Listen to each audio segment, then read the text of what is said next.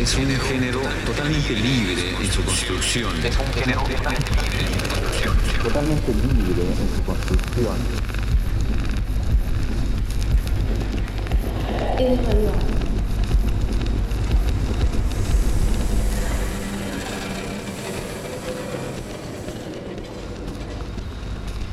Radio art is the invitation that we make to the receiver, the radio listener. time to be free. We appeal to the person who creates the piece, the artist's subjectivity. It has to be harmonic. Los ingredientes con los que vamos a trabajar son los elementos del lenguaje la música, con efectos, con la voz, la palabra y con el silencio. Es radio. It has to sound good. It is a completely free genre when it comes to framework.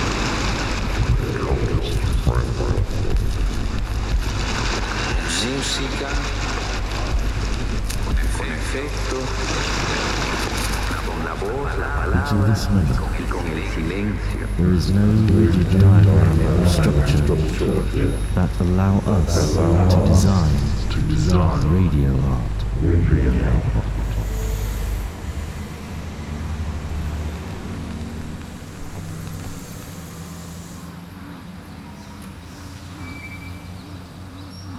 You're listening to the noise, the message, the message.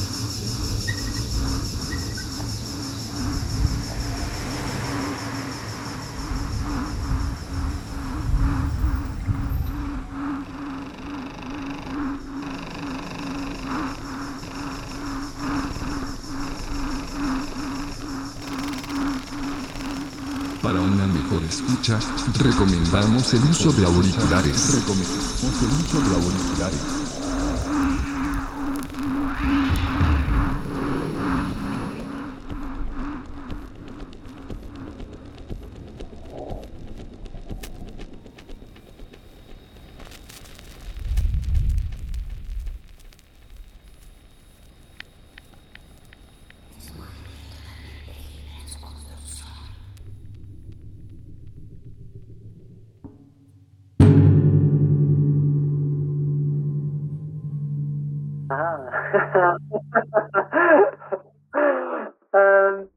Hello, uh, my name is Eleni Ikoniadou. I have just been promoted. I've just been made a, a reader in digital culture and sonic arts at the Royal College of Art. And I have uh, practice and try to do things outside um, teaching and academic research as well. So work with with sound um, across different ways, with different collectivities, different collaborations with people on my own and so on for different projects. Um, so my relationship to sound is. Um, is continuous for many many years.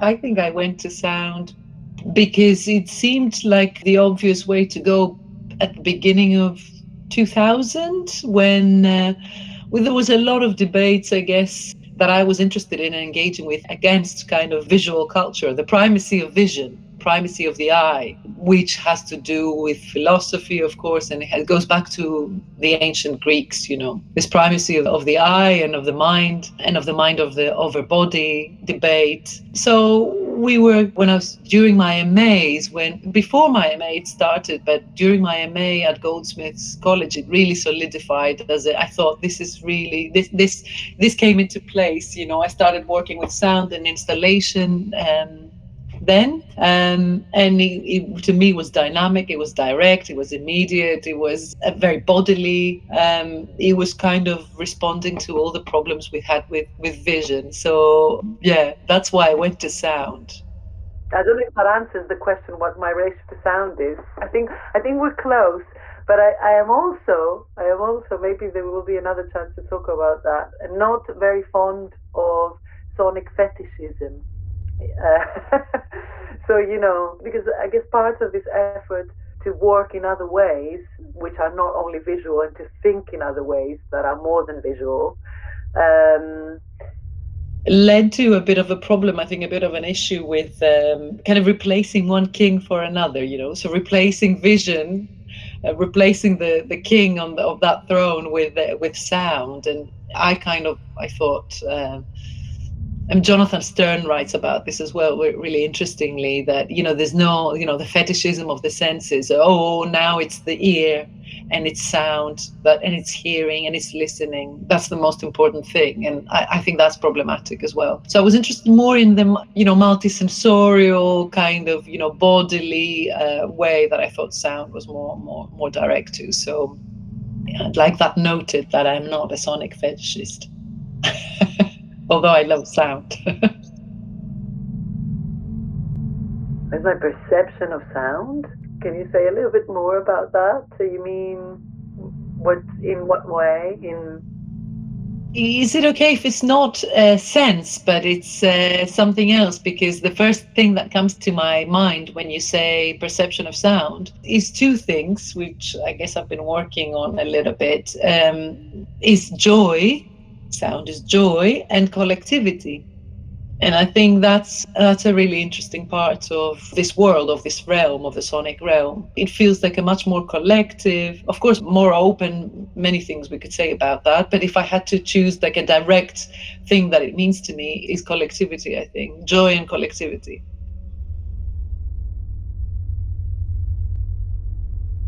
Um, yeah, I, I mean, I think to me it's more it's interesting because when you say sound i also i think first about the sounds we make rather than the sounds we hear. Uh, so instead of listening and hearing like the first thing which of course you know it's an important aspect of thinking about sound but uh, the first thing that comes to my head is uh, and that's why i mentioned joy and this idea that Fred Moten and Stefano Harney talk about in the Undercommons in relation to fugitivity when they say about, um, you know, the fact that I guess capitalism, the system um, wants you to be quiet, wants you to follow the rules, um, you know, wants you to not have a public or collective um, image, I, well, not image, existence in, in some way um, it, what Mark Fisher talks about the rave parties, you know, and the, the, happening in public space and being banned by the Thatcher government as a, the use of public space and in relation to sound. So I'm interested about the sound, you know, the sound we make and the sound that a collective mass makes. And Fred Moten talks about, you know, the fact that you know the laws against more than one uh, black people um, you know existing together in a in a space because of course that you know that that is dangerous. You get many black people together uh, then you get you know you get a revolution you get something happening. And he talks about chaos and tumultuousness and loudness um, in a way that i think is interesting. So bodies that make noise, you know, bodies in the club, bodies in the rave, bodies in the barbecue in the neighborhood, bodies in the strike. So, you know, what noise on the picket line, which I couldn't attend to today, but I was on digital, I was on digital Zoom earlier and, you know, the colleagues making noise on the picket line. So I think that's an important part. And that's what I mean, I think, by collectivity and um, and loudness in relation to sound. But it's interesting because Sol and I met met uh, in relation to a project that uh, says loudness is not power, which I think is right. You know, there's a lot of power in silence. Uh, we talked about that with Sol uh, before, and there's a lot of problems with loudness. Another interesting reference, I think, to mention that you might want to check out if you don't uh, know is uh, is actually a book that I have right here.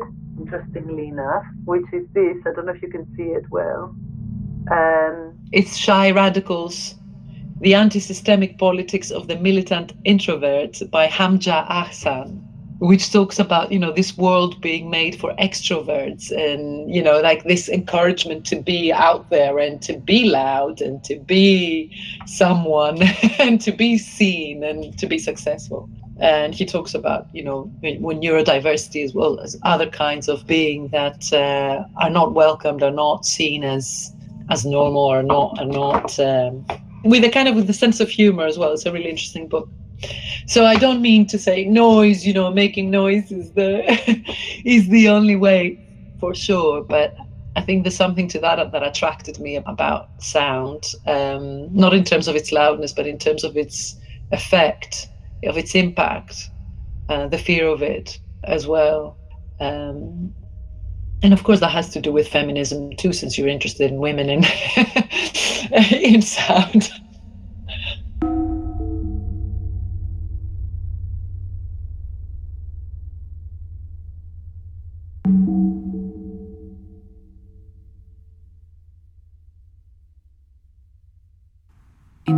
1961, at the peak of the space race, the Soviet Union government, headed by Khrushchev, secretly set up an experimental laboratory made of space scientists, artists, computer programmers, philosophers, and sound engineers in Bukhara, Uzbekistan.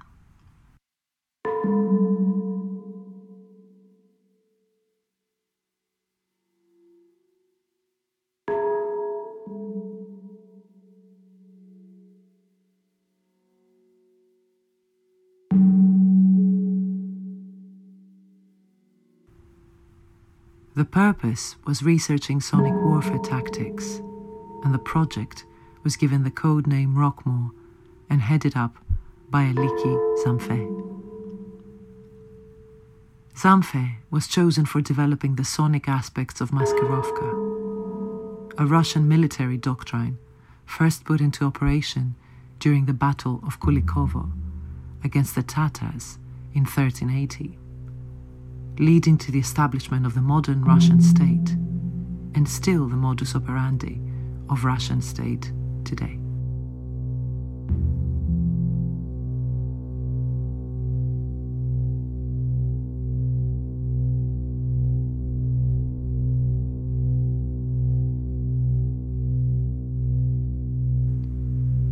A polymath specializing in a vast range of subjects, Aliki Zamfeh possessed exceptional ability in solving complex engineering problems.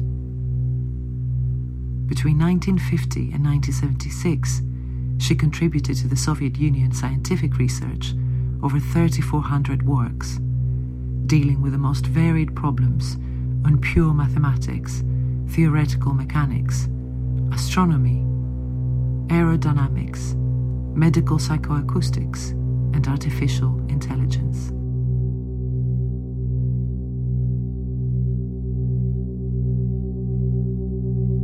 Aliki had been thinking about adaptive learning and auditory perception as far back as the 1940s, until interrupted by war. In the 1950s, her superiors were skeptical and almost dismissive of sonic maskirovka. However, eventually, she was able to secure funding for Project Rockmore. Her team were allowed to set up their lab in a derelict former monastery in an abandoned area in Bukhara, destroyed during the war and rebuilt to resemble a spaceship. Although small, just 20 people, the team was extraordinarily committed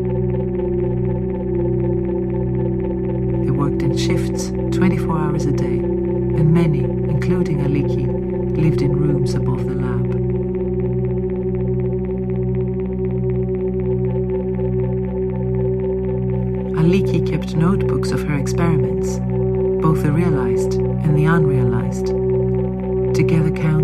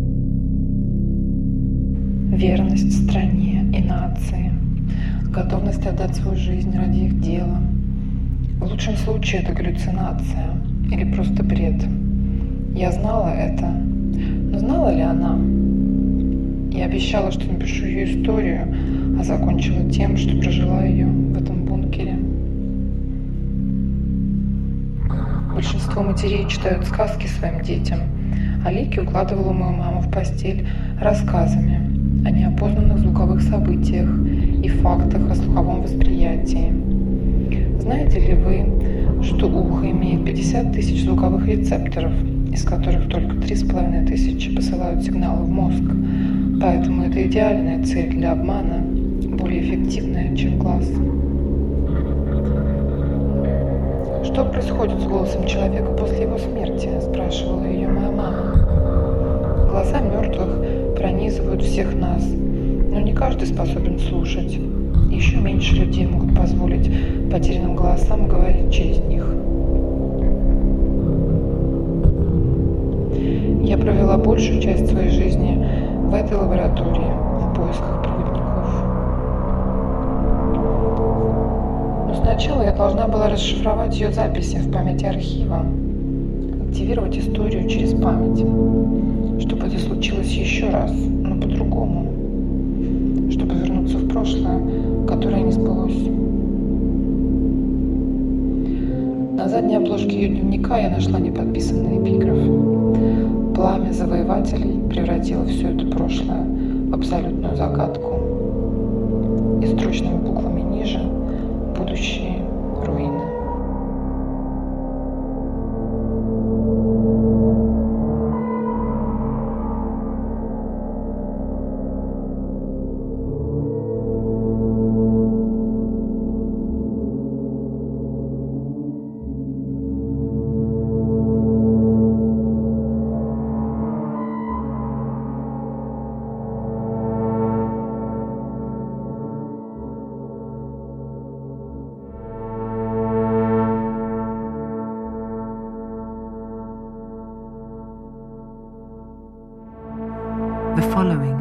Susanna's communique to AUDINT. The text was lifted directly from Aliki's notebooks, translated into English, and recorded with an artificial voice.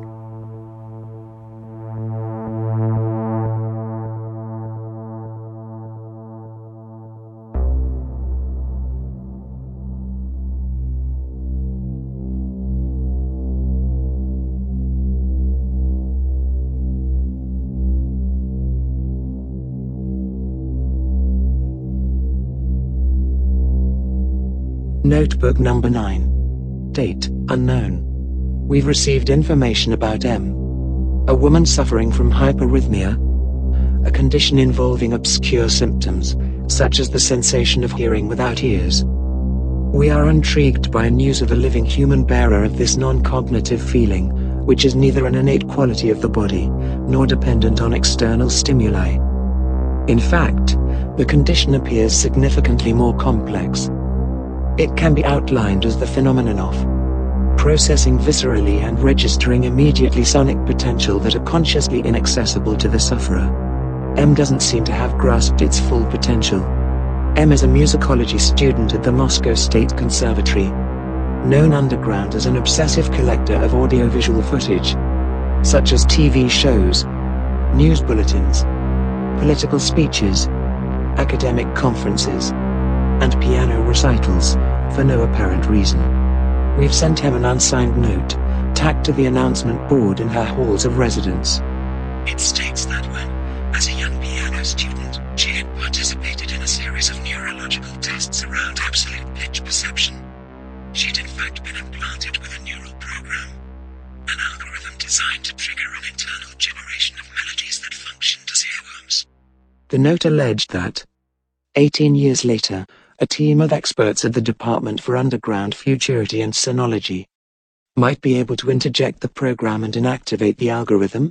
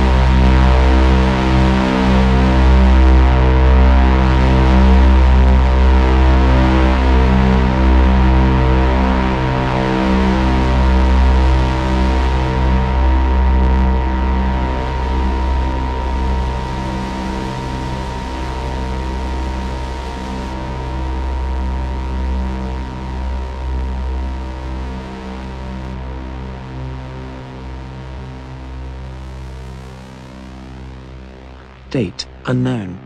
Code 88. M presents herself at the lab where the real purpose of the note is revealed to her. The team explains that her susceptibility to sonic contingencies might help us with our research in audio deception. Refusing to help, she is taken prisoner and subjected to experiments. These include sensory deprivation techniques, the daily playing of electronic noise, and simulations of hypersonic events, such as the Krakatoa volcano explosion, registering over 172 decibels at 100 miles from the source, which she is able to tolerate. Aatish Bhatia, one of our leading researchers, comments that this is resilience to something so astonishingly loud that it's inching up against the limits of what we mean by sound perception. Date unknown. Code 64. Experiments continue. M has oral seizures described as a strange yet familiar feeling. Sometimes consciousness is lost during a seizure, while others she enters a superimposed state of multiple experiences, identified by Dr. Sachs as the doubling of consciousness. This can be compared to a feeling of deja vu or dreamlike state, but indicates that there are other types of perception available to us. M seems to have access to realities that cannot be contained in anything like an experience in the phenomenological sense. Her vibrational body suggests that actual intentions, decisions, and any sense of self are bound by a rhythmic energy that is contingent, capable of change, mutation, and overlapping. This energy intensifies and complexifies relations between living and artificial, actual and virtual, sensorial and non-conscious.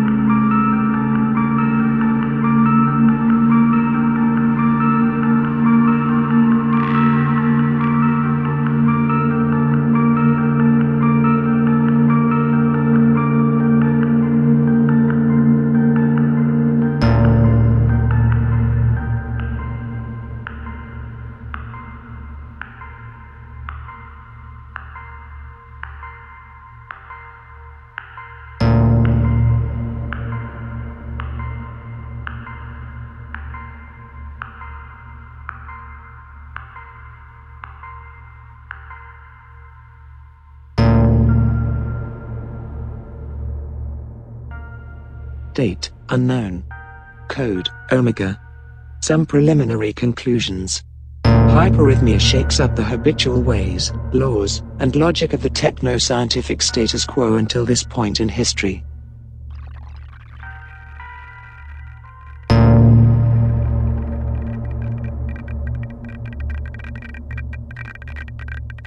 It shows one way with which humans can access the emergence of subterranean temporalities lurking in the shadows of actual events. According to our experiments, the hyperrhythmic body inhabits a virtual space between sensed perception and the abstract sphere that encompasses it, between organic and inorganic strata, between human and machine.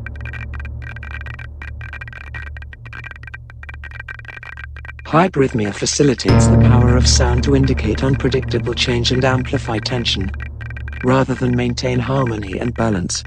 The condition cannot be said to belong to the body per se, the way sensory perception is owned by a subject.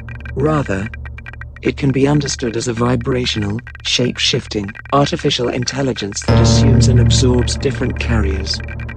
Host to alien conditions, exposing the human body as incomplete, hallucinatory, deprived, and defective.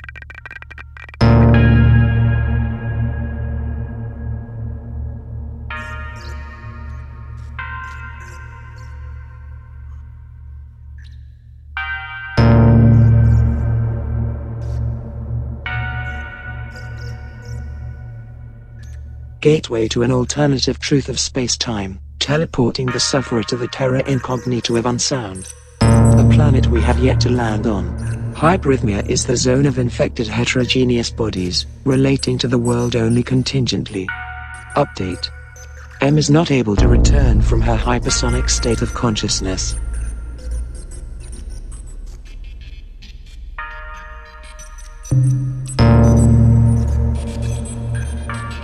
Date, unknown. Code. Action plan. We will attempt to channel M's symptoms and behavior towards devising a rhythmanalytic machine. I have put together a theory kit. See Appendix X. The objects are not there as historical artifacts but as audio-visual vectors that will acquire a new function. Against the dominant ableist ideas of our time. The race to create superhuman superintelligent entities. I wonder about the implications of modeling the impaired, defective, hyperrhythmic human body for developing machine consciousness and solving the puzzle of AI behavior and self-awareness.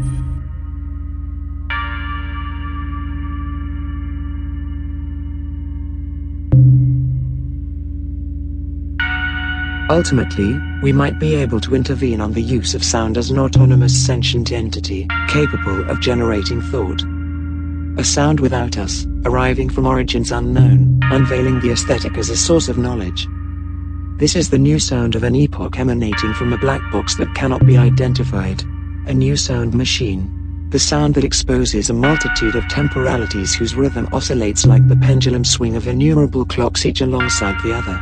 The appearance of a monolith that brings on a striking exception to our laws, shuttering the everyday. Proof of my suppositions that the past cannot predict the future and that the rational always already includes the irrational. All matters of fact are subject to uncertainty. This is the hyperrhythmic machine.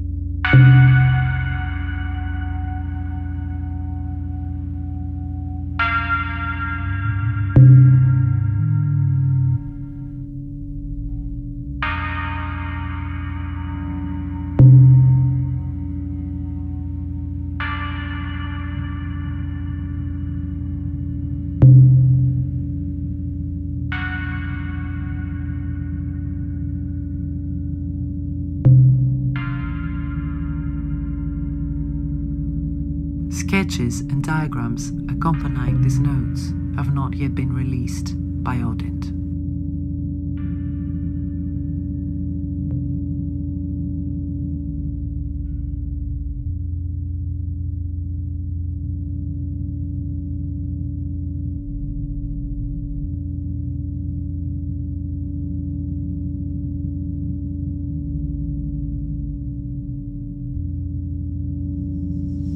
Para una mejor escucha, recomendamos el uso de auriculares. El ruido es el mensaje.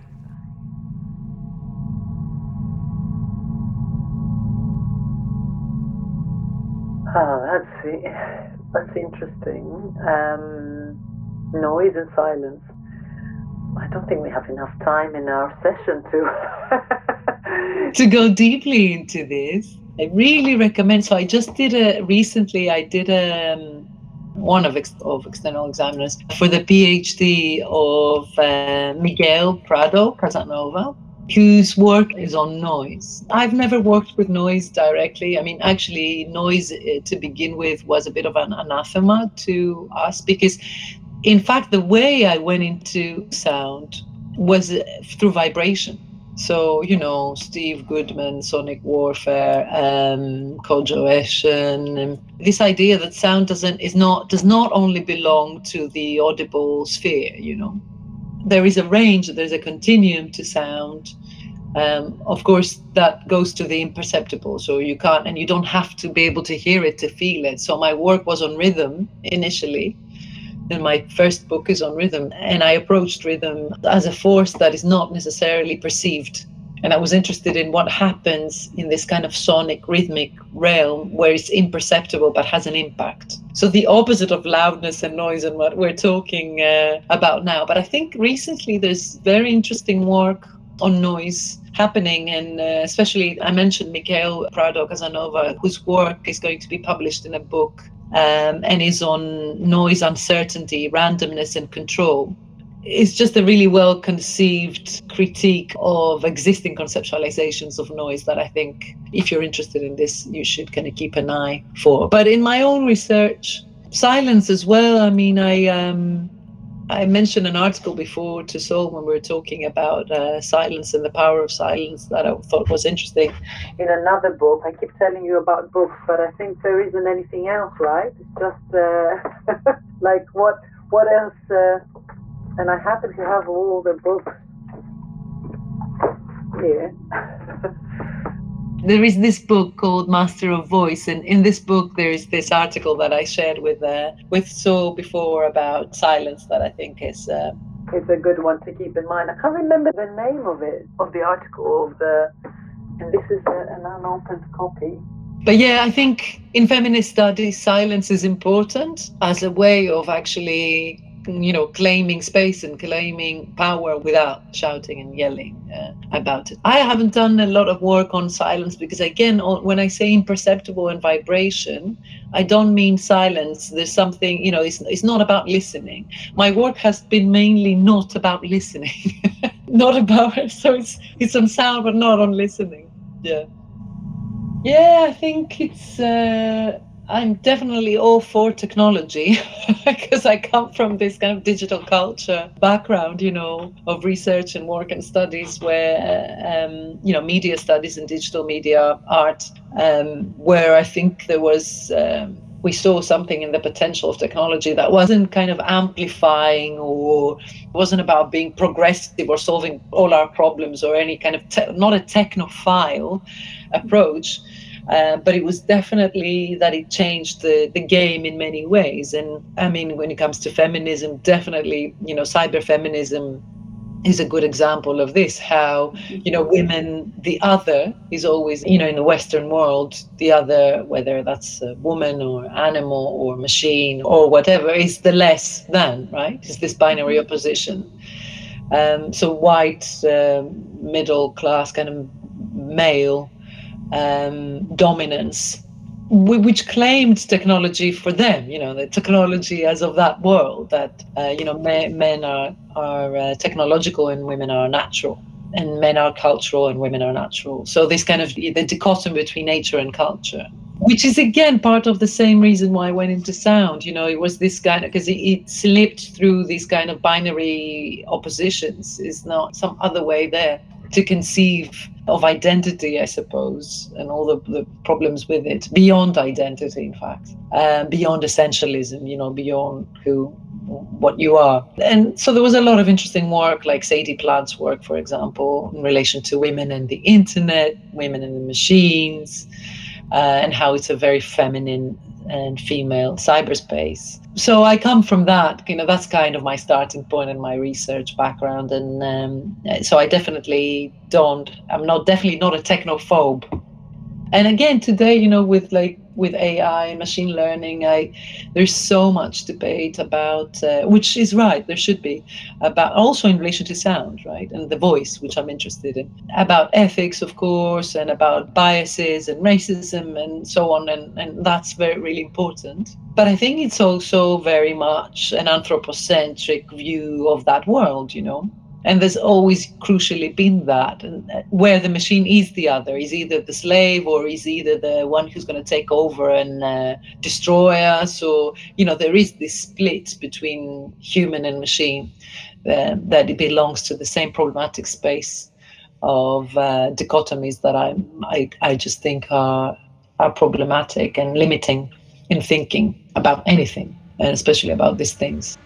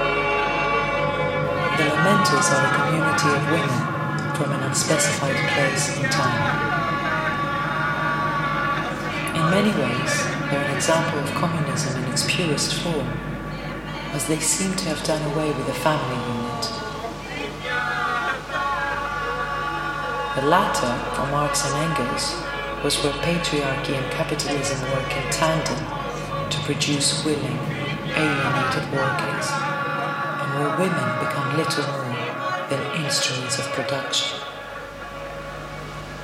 In their culture, women's voices were only allowed to be heard during private funeral ceremonies whilst grieving their dead. Outside lamenting, being heard in public was a punishable offense by wearing the Scold's bridle.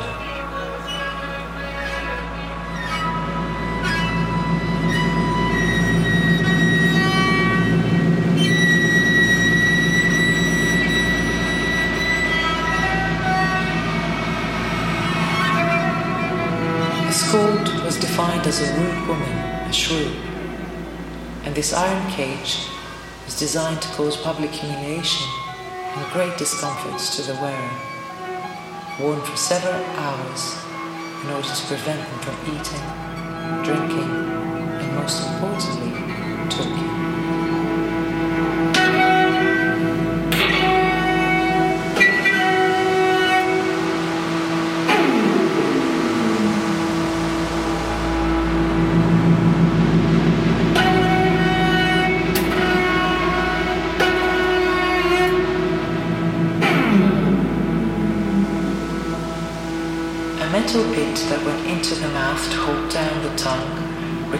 Horse bridle used to enable the rider to exercise control over the animal.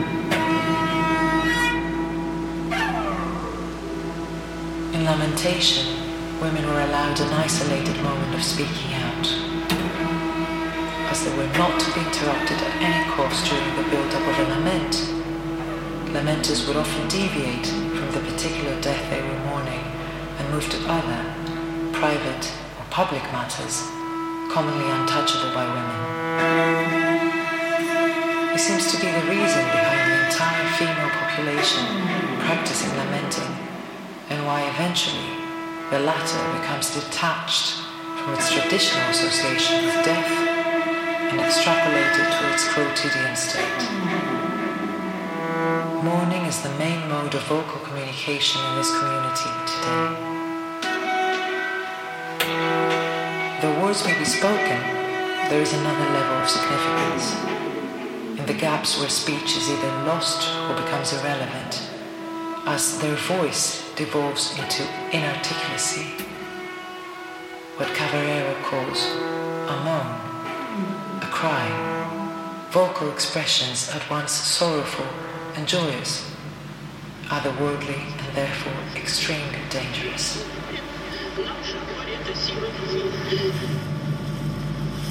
даже счастье, которое Он дал нам, оно не ушло от нас, оно живет в нас, как живут в нас. Не только Его It is yet unclear how the lamenters eventually establish a state within a state and a new language within these confines. Echoing Veena Das, how does one not simply articulate loss through a dramatic gesture of defiance? But learn to inhabit the world or inhabit it again in a gesture of mourning?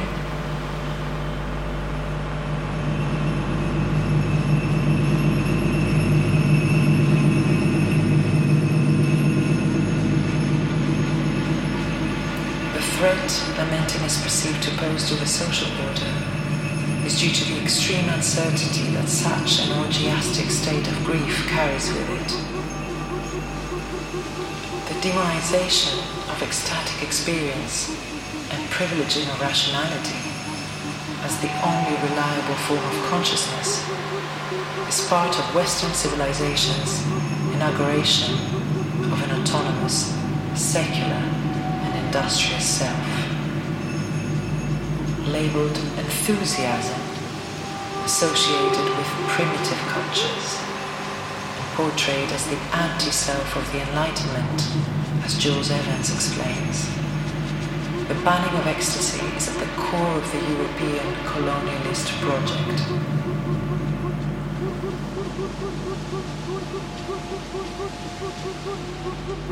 In his book, The Art of Losing Control, Evans maps out three centuries of Western culture's efforts to condemn eliminate ecstatic experience by attributing it to the nervous temperament or weak education of women, the working class, and people of color.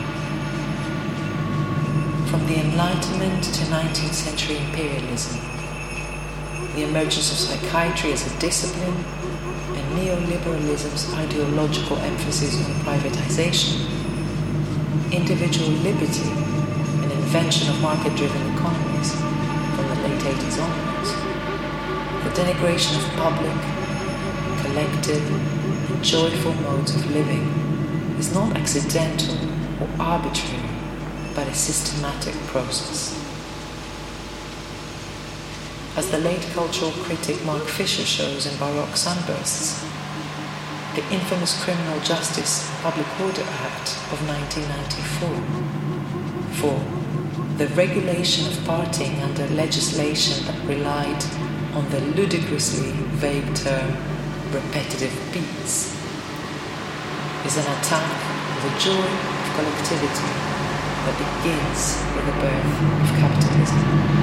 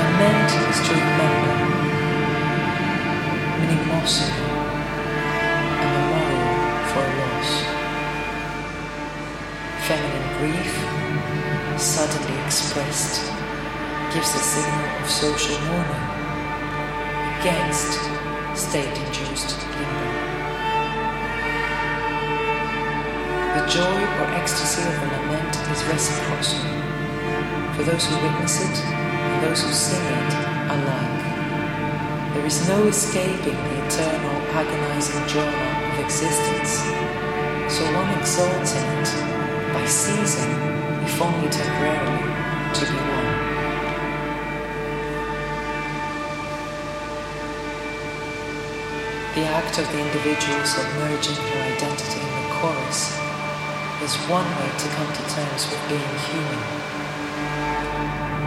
At the same time, for Nietzsche, tragedy is the highest form of art because of the role of the chorus in helping the audience to turn thoughts of repulsion at the horror and absurdity of existence into ideas compatible with life.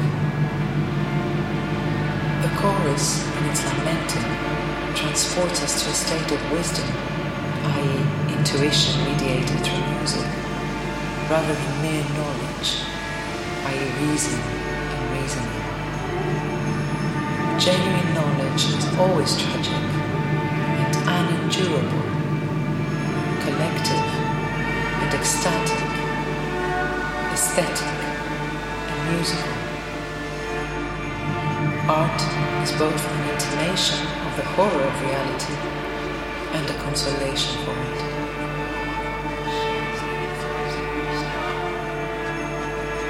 In the art of lamentation, the chorus's ceaseless song, Friedrich, is a combination of articulate and inarticulate utterances with a voice at the expense of the logos. Against the dialectical optimism of man as the rational animal, the lamenters demand the right to opacity. Their voices are uncontained by the imposed boundaries that emerge in the relay between self, world, and representation, as Fred Moten says about Aunt Hester's scream in Black and Blur. The lament's content is not simply unrepresentable, but instantiates, rather, an alternative to representation. In excess and disruption of meaning, of the modality of subjectivity that makes and interprets meaning.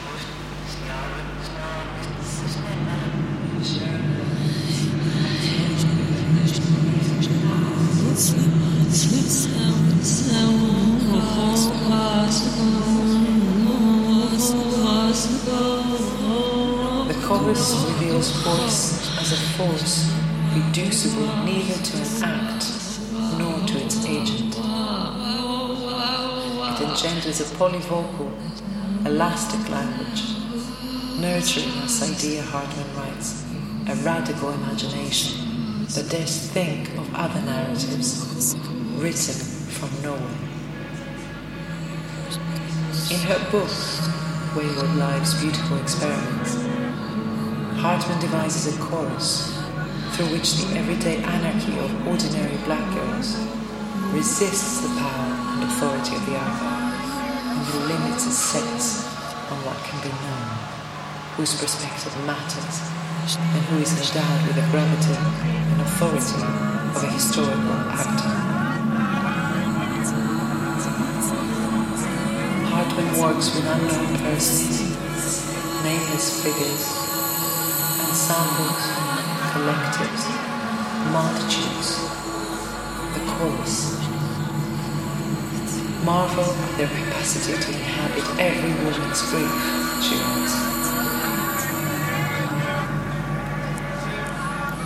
For Hartman, as for Carson, the chorus bears all of it for us. There to act out our grief without us having to sacrifice ourselves or our kin having to die.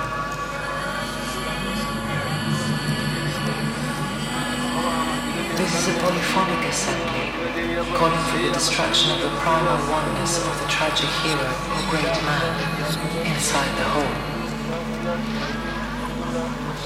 A concept borrowed from music, which literally means multiple voices.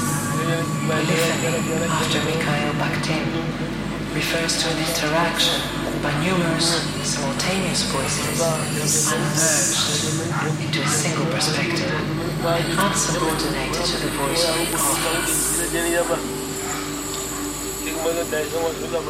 Polyphony is about an unlimited openness of the voice to develop into unpredictable futures.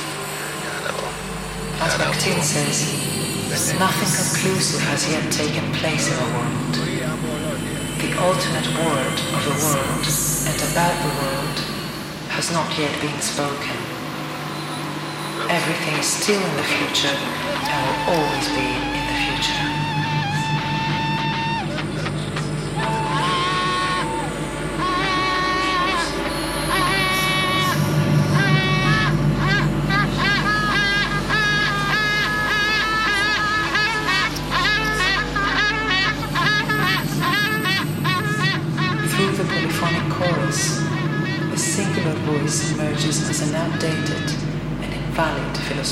category, in dire need of replacement by its plural counterpart. Voices residing outside and beyond language, unhinged from rationality, occupying worlds in which there is no meaning other than sound, allow for the activation and emergence of alternative narratives.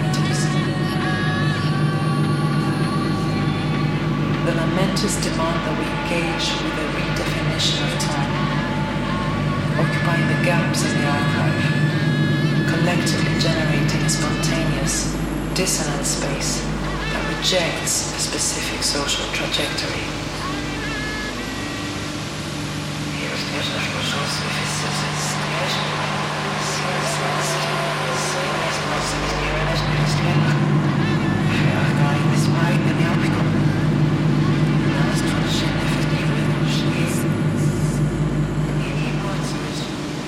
Certain vocalities are entangled in non-human history.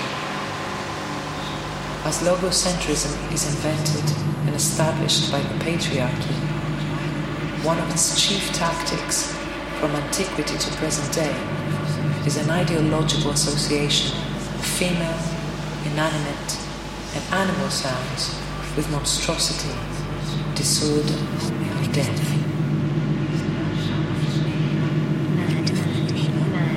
Seductive, seductive, seductive, seductive, seductive. Shriek. Gate, gate, gate, gate, gate, gate. Cordial, cordial, cordial, cordial, cordial. Obedient, obedient. Inarticulate, inarticulate, inarticulate. Voices in the service, in the service of masters, clients, or users. The lamenters rejoice in the dangers of the illogical, irrational, and indeterminate qualities bestowed. Having been consistently excluded from the category of the human, they are ideally positioned to tap into and mobilize the alienness and otherworldliness of the human as a category. In its refusal to communicate in the language of the master and participate in his production of absolute truths about the other, the chorus generates knowledge of another kind, thinking. Non-human thinking.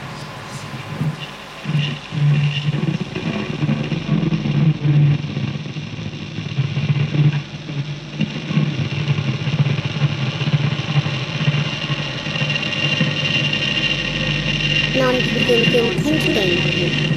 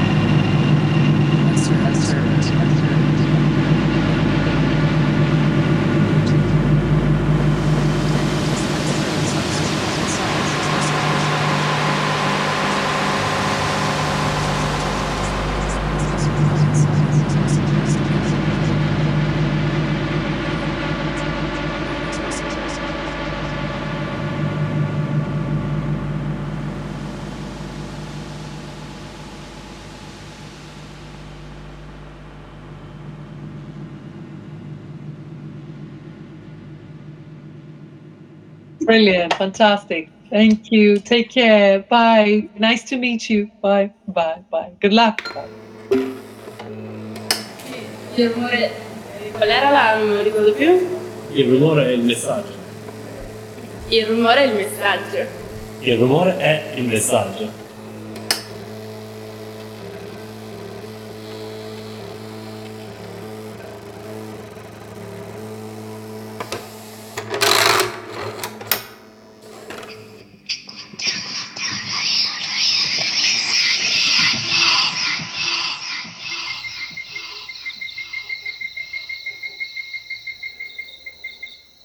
Por más, dice la rana, escúchame, ¿eh? Esto recién empieza.